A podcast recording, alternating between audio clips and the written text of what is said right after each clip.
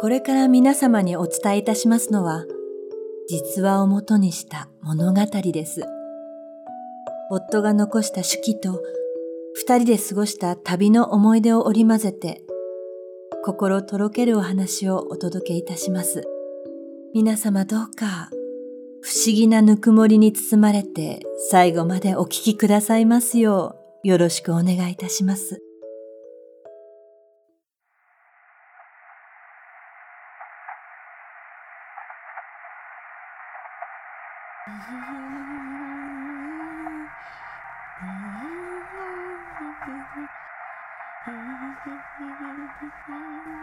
野田さんへ、こんにちは。古川の妻です。主人がいつもお世話になっております。完成した歌の音源、聞かせていただきました。何度も何度も聞いています。主人と二人で、いい歌ね、いい歌ね、と何度も言い合いながら。原作、古川信正。脚本、古川幸子。脚本協力、岡庭七海。音楽、野田はじめ。音声ドラマ、また会えた時に。第1話、プロローグ。奇跡の始まり。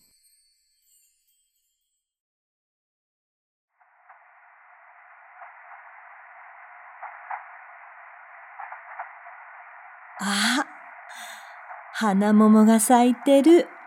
ね、のぶさん見て。ほう、花桃か。いい季節に来れてよかったな。ああ、天竜川。おお。電車はのどかな信濃路を走行し、新しくなった天竜橋大橋を越えた。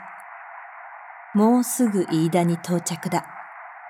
飯田は私のふるさとで、これまでにも夏には夫婦でよく帰省していたけれど、この数年は夫が経営する塾の仕事が忙しかったり、私の体調が優れなかったりと、タイミングを逃してしまい、足が遠のいていた。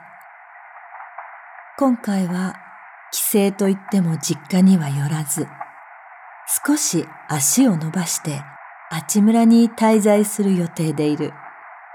日本一の星空を見るためだ。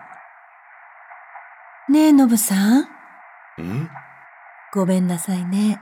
急に飯田へ行きたいなんて言って、一緒に来てくれてありがとう。いや、今回も何かあるんじゃないかと楽しみなんだ。のぶさん、いつもそう言うけど、あんまり期待しないでくださいね。幸子の思いつきは、これまで数々の奇跡を生んどるからね。期待するわ。奇跡といえば、この歌が奇跡よね。のぶさんも一緒に聴こう。はい。イヤホンどうぞ。お、うん。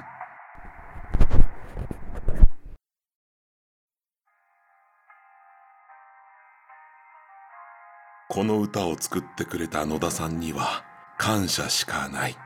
幸子の心の傷をたった一曲で癒してくれた。そもそも歌詞を書いてほしいと言ってくださった時点で何かが変わる気がしていた。泣きながら書いた一人娘への思いが温かいメロディーになって帰ってきた時、モノクロだった娘の思い出が一瞬でカラーになったのだ。ねえ、のぶさん。それにしても野田さんって不思議な人ね。作曲家でもあったのね。びっくりした。ああ、彼は曲も作るし、歌も歌う。絵を描いたりもしているらしい。今は友人と起業した映像会社の役員さんだって。しかし、その正体は？正体って？謎めいてるもんね。会った瞬間に、どこか懐かしい感じがした。私たち夫婦は30年前にまだ幼かった娘を亡くしている。それ以来ずっと二人で生きてきた。そそっかしくて無鉄砲な私と、常に冷静で思慮深く、穏やかな夫。まあ、いいコンビだと思う。この人のおかげで生きてこられた。さて、話題に出てくる作曲家の野田さんは、そんな夫の友人だ。どこでどう出会ったのかは詳しくは知らない。夫とはまた違ったタイプの穏やかで落ち着いた雰囲気を持った人だ。私も一度だけ会ったことがあるが、品の漂う印象深い人だった。なあ、幸子。野田さんと出会えて本当によかったな、うん、あんな人初めてだった。みんな、私の目の中の傷を見て、見てみるふりか、びっくりして話題にも出さないのに、あの人、なんて言ったか覚えてる？なんて綺麗な宇宙を持っているんですか？って言ったのよ。そうだったね。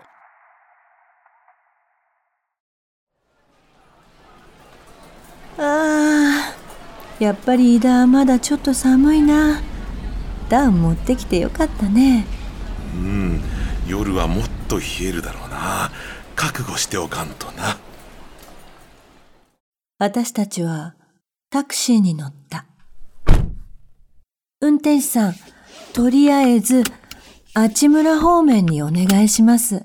あ、はい。かしこまりました。そういや、これまであちむらに行こうなんて言い出したことなかったの。まあ、僕は昼神温泉にやりつけてラッキーだけど。そう言うと思って。ちゃんと露天風呂付きのペンションにしてありますよ。おお、ありがてえ、ありがてえ。風に散る花桃の花びらを眺めながらの露天風呂か。ああ、楽しみだ。二人で旅行するときは、できるだけペンションやユースホステルを利用する。そういう宿には大抵コミュニケーションルームのようなものがあるので、他のお客さんたちと雑談できたりする。私はその時間が大好きなのだ。見知らぬ人たちとの未知の会話。ワクワクする。夫はそんな私に半ば呆れながらも付き合ってくれる。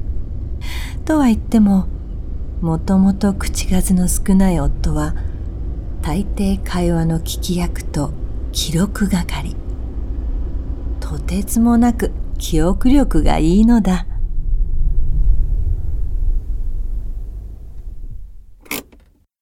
お客さん、着きましたよ。ああ、うわ、ノブさん見て。素敵素敵。